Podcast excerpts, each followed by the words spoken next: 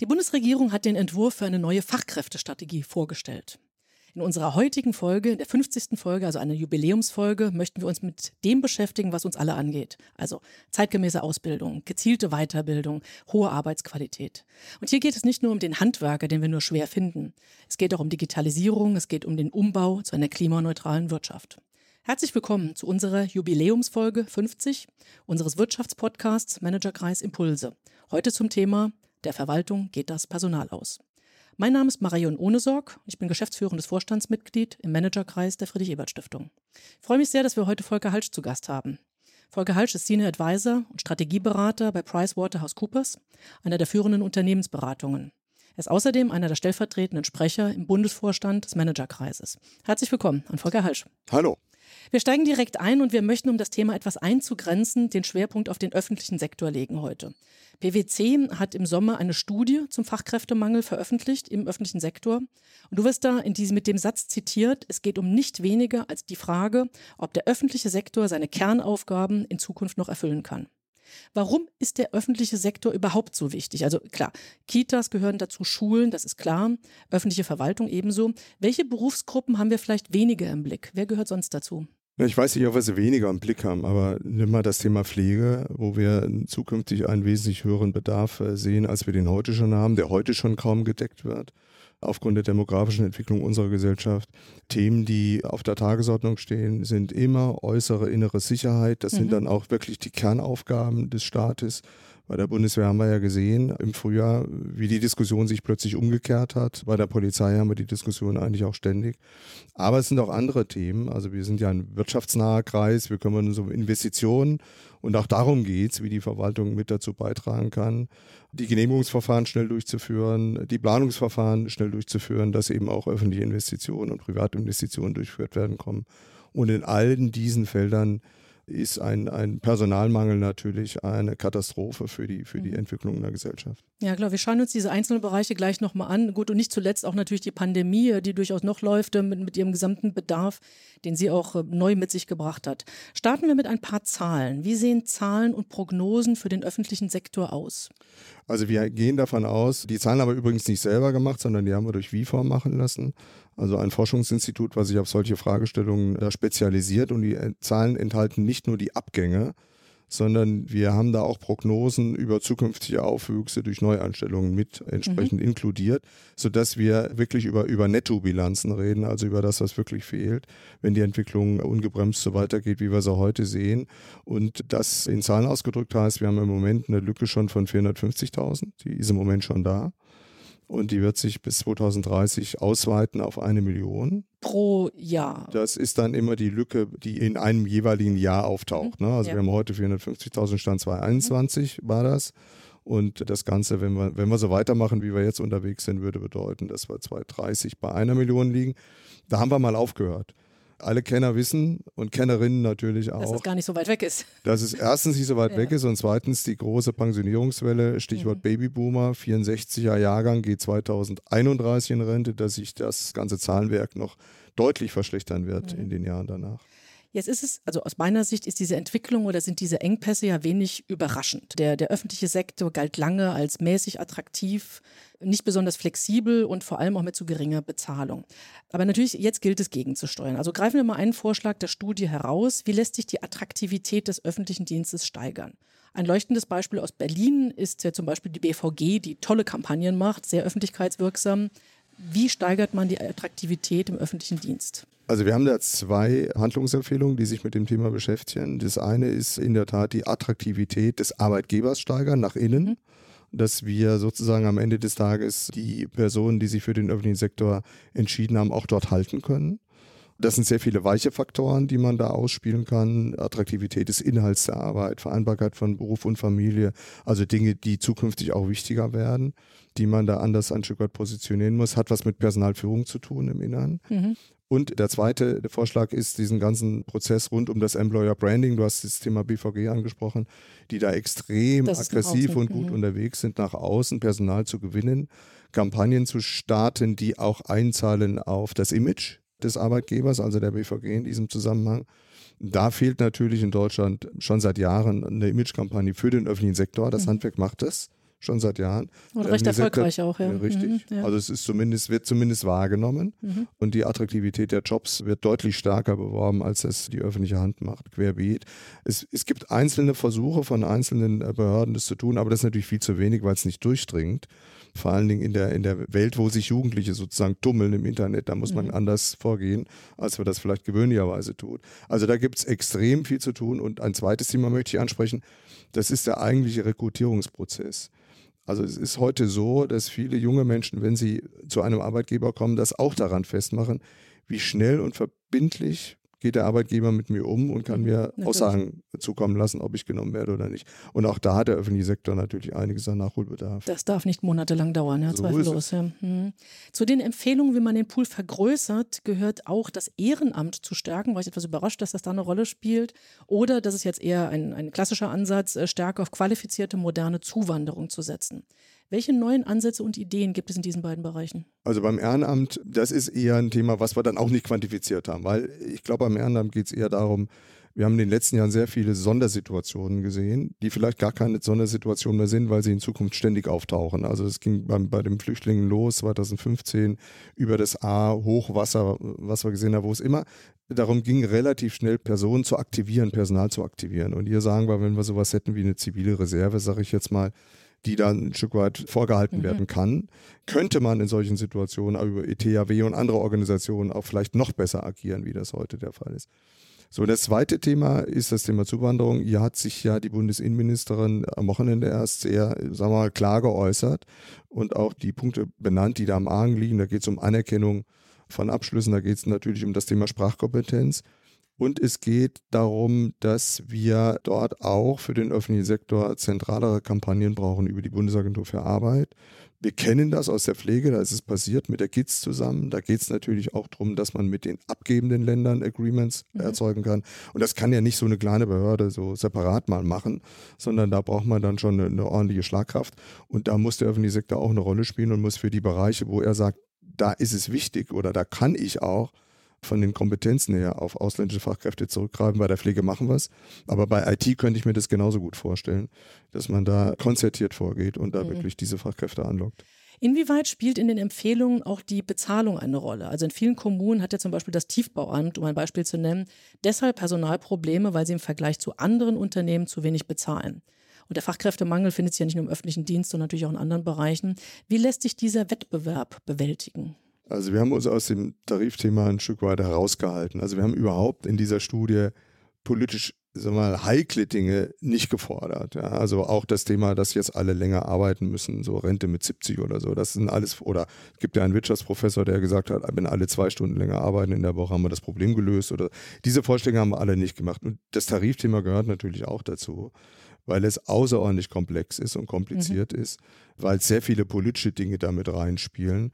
Aber was man, glaube ich, in der Tat sagen kann, ist, dass bestimmte Fachkräfte einfach von der Bezahlung her nicht in den öffentlichen Sektor kommen. Ja, das, das ist einfach so.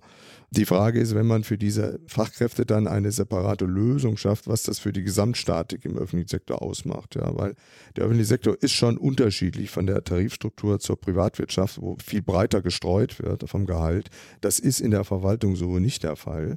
Was mhm. übrigens im unteren und mittleren Bereich dazu führt, dass wir dort gar nicht so schlecht bezahlen. Aber ja. im Spitzenbereich ist es eben anders. Mhm. Und da braucht man schon Lösungen. Aber wie die aussehen können, das ist eine Sache der Tarifparteien. Da halte ich mich lieber mal zurück. Okay, das ist verständlich, ja. Es gibt aktuell ja auch neue Bedarfe, die in dieser Form nicht geplant sein konnten tatsächlich. Ich möchte zwei Beispiele nennen. Ganz aktuell, die Bauministerin äh, Clara Geiwitz hat angekündigt, das Wohngeld wird erhöht, eine sehr gute Sache. Das schließt zukünftig auch Energiekosten mit ein und vor allem der Kreis wird erweitert. Das wird zu Tausenden von Anträgen führen.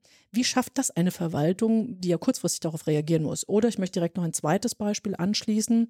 Mittelfristig hilft bei den Energiepreisen ja nur der Abbau von Abhängigkeiten, der Ausbau der erneuerbaren Energien. Wenn wir das nicht jahrelang verzögert wollen, brauchen wir zügige, du hast am Anfang schon angesprochen, zügige Investitionen und das setzt wiederum zügige Planungs-, Genehmigungs-, Beteiligungsverfahren voraus. Der Bedarf besteht ab sofort, sich mit diesem Verfahren zu befassen. Wie lässt sich das lösen, was das nötige Personal angeht? Also man muss ja nicht alles machen, indem man selber Personal einstellt. Das ist manchmal auch gar nicht klug, weil wenn eine Aufgabe nur über einen bestimmten Zeitraum stattfindet und dann die Leute sozusagen nicht mehr arbeiten würden oder keinen Job mehr hätten oder keine Aufgabe mehr hätten, dann wäre das ja auch nicht optimal. Insofern haben wir sehr gute Erfahrungen damit gemacht, über sogenannte Managed Services Spitzen abzudecken. Also nehmen wir mal das Thema, was wir im letzten Jahr hatten, dass über die Corona-Beihilfen in relativ kurzer Zeit relativ viel Geld relativ sicher ausgezahlt werden muss. Dann war das so, dass die Verwaltung da einfach in dieser Situation überfordert war und dann natürlich auch externe Dienstleister zur Verfügung stehen, die sowas schnell aufbauen können, weil sie auch gewisse Expertise mitbringen, die weit über das hinausgeht, was in der Verwaltung vorhanden ist. Also diese Flexibilität, die muss man nutzen und wenn ich eine bestimmte Aufgabe habe, muss ich mir immer die Frage stellen, will ich selber machen? Optimalerweise mache ich es selber, aber gibt es nicht auch die Möglichkeit, wenn eben bestimmte Rahmenbedingungen da sind, das auch an, an Externe zu vergeben? Also diese Frage muss ich mir stellen ob es geht und ob das an der Stelle sinnvoll ist oder nicht. Und dann auch sozusagen die Dinge dann so umzusetzen, dass sie schnell und auch ohne dass langfristige Belastungen auftreten, durchgeführt werden können. Also diese Geschichte haben wir beispielsweise auch im Fördermittelbereich sehr oft, ja, dass das mhm. Dinge, nehmen wir das Thema Gigabit-Büro des Bundes, wo wir darüber reden, wie denn die weißen Flecken im Bereich des Breitbandausbaus oder beim Mobilfunk, das gibt das BMDV auch an Externe, die sich dann darum kümmern, ein Stück weit diesen Prozess zu managen. Ja. Also von daher, das ist eine Diskussion und eine Aufgabenstellung, die in der Verwaltung dann im, im konkreten Fall gelöst werden muss. Ja, okay. Ja, vielen Dank. Manche Fortschritte lassen sich ja zweifellos auch durch Digitalisierung erreichen. Dass die Digitalisierung jetzt allerdings bis jetzt zu einem geringeren Bedarf an Jobs geführt hat, das lässt sich ja jetzt eher nicht feststellen. Im Gegenteil, weil auch sie muss erstmal organisiert werden, die Prozesse müssen aufgesetzt werden. Nichtsdestotrotz, das ist ein ganz wichtiges Thema, wird seit Jahren diskutiert. Wo stehen wir, was diese Digitalisierungsprozesse in der Verwaltung angeht. Welche Beispiele gibt es? Welche Städte sind da vorne dabei? Berlin steht, glaube ich, noch nicht ganz vorne, aber auch da bewegt sich einiges in den letzten Jahren. Wo sind wir? Also, ich will es erstmal versuchen, insgesamt einzuordnen, damit man, damit man das ein bisschen, die Bedeutung dieses Themas ein bisschen erkennt. Also, in unserer Studie gehen wir davon aus, dass wir von dieser Million, von der ich eingangs sprach, knapp die Hälfte ersetzen können, dadurch, dass wir über Personalmaßnahmen irgendwas machen, Zuwanderung, Neueinstellung etc. pp. Es bleiben also immer noch etwa 500.000 übrig, die ich beim, selbst bei den kühnsten Prognosen wahrscheinlich nicht vom Markt dicken kann. Und wir sind da schon sehr optimistisch rangegangen. Das heißt im Umkehrschluss, die Verwaltung muss wesentlich effizienter werden, als sie das heute ist. Und zwar im Bereich der Kernverwaltung. Ich rede jetzt nicht von den Schulen oder von den Kitas oder so, sondern ich rede im Bereich der Kernverwaltung, wo wir darüber reden, dass wir beispielsweise Antragsverfahren abarbeiten. So, klassische Verwaltung. Da reden wir von 1,5 Millionen von den 6 Millionen, aber die müssen besser werden. So, und was wir jetzt gemacht haben, ist, wir haben uns mal angeguckt, erstens, was gibt es für Beispiele in Europa, wo sowas durchgezogen worden ist, gut. Und wo gibt es vielleicht Branchen, wo das so ähnlich ist wie im öffentlichen Sektor. Und das sind die Banken und die Versicherungen, wo so ähnliche Prozesse mhm. auch da sind. Und wir haben in beiden Bereichen gemerkt, in den letzten Jahren, wenn man mal so 20 Jahre zurückgeht, haben die einen enormen Automatisierungsschub erlebt und dadurch auch Produktivitätsfortschritte erzielt. Und die haben wir einfach mal genommen und haben die hochgerechnet auf den öffentlichen Sektor in Deutschland und haben gemerkt, okay, da kann man rund 300.000 Leute entsprechend einsparen, die man heute in solchen Prozessen drin hat. So, was wir im Moment machen bei der Digitalisierung, ist aber das alles nicht, sondern wir machen im Moment OZG, das ist das Onlinezugangsgesetz, wo wir uns damit beschäftigen, was wichtig ist, zum Bürger und zum Unternehmen sozusagen die, den Kontakt digital zu Dass organisieren. Die Schritte digital ablaufen. Ich ja, muss genau. meine Daten nur einmal eingeben, solche Sachen. Genau. Mhm. Nicht alle Verwaltungsschritte, sondern erstmal nur der Zugang zur Verwaltung. Wie das in der Verwaltung abläuft, ist genau das zweite mhm. Thema wo ich enormen Nachholbedarf sehe, also die mhm. Prozesse dann wirklich durchgehend zu automatisieren, mhm. ja. mit einem vernünftigen Risikomanagement auszustatten, heißt das natürlich auch und dadurch natürlich wesentlich effizienter zu werden. Ne? Am Ende des Tages, das war ja immer die alte Angst, durch Digitalisierung gehen ganz viele Arbeitsplätze verloren und so weiter. Die Situation hat sich völlig gedreht. Wir reden hier wirklich darum, dass wir an den Stellen, wo wir effizienter werden können, auch effizienter werden, damit wir an anderer Stelle auch das Personal weiter einstellen können und wollen, was wir brauchen, wo wir nicht sozusagen über Automatisierung reden können. In den Schulen, in den Kitas, bei der Pflege. Da will ich es ja alles gar nicht.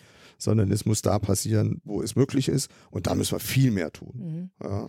Also alles plausibel, verständlich, aber trotzdem, wo ist so die, die Wasserstandsmeldung an welcher Stelle? Kann man das irgendwie beschreiben? Ich habe versucht, es zu umgehen, okay. ja, weil wir da wirklich, weil wir da wirklich nicht, nicht besonders gut aussehen. Ja, der, der ist da enorm. Also die Verwaltung, die es eigentlich am besten macht, ist die Steuerverwaltung. Die hat aber vor 20 Jahren mit dem Thema schon angefangen. Und da gibt es immer noch ganz viele Dinge, die man, die man jetzt auch angehen will. Ja, das finde ich gut. Mhm. Aber andere Verwaltungen hängen dahinter, ja, und da ist noch vieles zu tun. Ja. Okay, jetzt müssen wir noch einen positiven Ausblick finden. Na, wir kriegen das schon hin. Also andere haben es ja, die Österreicher haben es ja auch geschafft. Wieso sollen wir es nicht auch hinkriegen? Ja, die Versicherungen haben es geschafft. Also das ist eine Frage. Ich finde ja auch gut, dass wir jetzt über IT-Planungsrat und andere Organisationen das Thema wirklich auch in der Öffentlichkeit haben, dass wir ständig diskutieren, mhm. dass jeder weiß, wie wichtig das jetzt ist. Und ich bin da, ich bin da Berufsoptimist, deswegen bin ich ja auch in der Beratung mhm. und versuche die Themen voranzutreiben. Also wir haben nicht mehr viel Zeit, aber das wird zunehmend erkannt. Und die Themen rund um OZG 2.0, das ist ja so der Arbeitsbegriff, gehen auch zunehmend in diese Richtung. Gut, vielen Dank. Ich hatte es eingangs schon gesagt, wir nehmen ja hier gerade Folge 50 der Managerkreis Impulse auf und das übrigens auch vor Ort in der Friedrich-Ebert-Stiftung, was sehr erfreulich ist. Wir haben viele Folgen nicht vor Ort aufgenommen. 50 Folgen. Wir haben unterschiedlichste Themen abgedeckt durch alle Branchen. Was gefällt dir an der Reihe? Welche Themen wünschst du dir für die Zukunft? Was würdest du uns empfehlen? Also erstmal es ist super spannend immer. Jeder Blog ist, ist klasse, weil er nicht abstrakt ist, sondern weil er meistens super aktuelle Themen aufgreift. Und das ist, glaube ich, auch das Geheimnis. Da kann man nicht allgemein über Dinge reden, sondern man muss Themen aufgreifen, die auf der Straße liegen. Das machen wir, machen es aus einer bestimmten Perspektive heraus, die immer heißt, wir wollen unsere Wirtschaft voranbringen, wir wollen die Gesellschaft voranbringen. Und da gibt es sicherlich auch in Zukunft ganz, ganz, ganz viele Themen, die auf der Straße liegen.